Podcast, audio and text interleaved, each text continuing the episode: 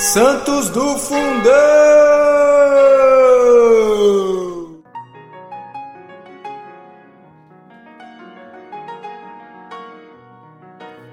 Fala galera, hoje, 9 de dezembro, celebramos Santa Valéria, Virgem e Mártir.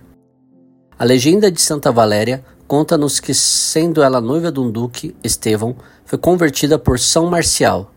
Estevão então combatia para além de Lore e de Sena e quando voltou, soube que o amor da prometida não mais lhe pertencia, e sim a outro.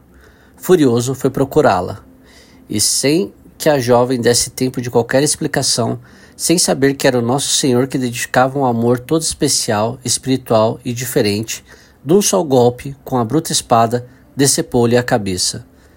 Santa Valéria enquadra-se entre os mártires que, de cabeça cortada, tomam-a nas mãos, tendo-a levantada ao chão, banhada em sangue, procurou São Marcial e ali entregou.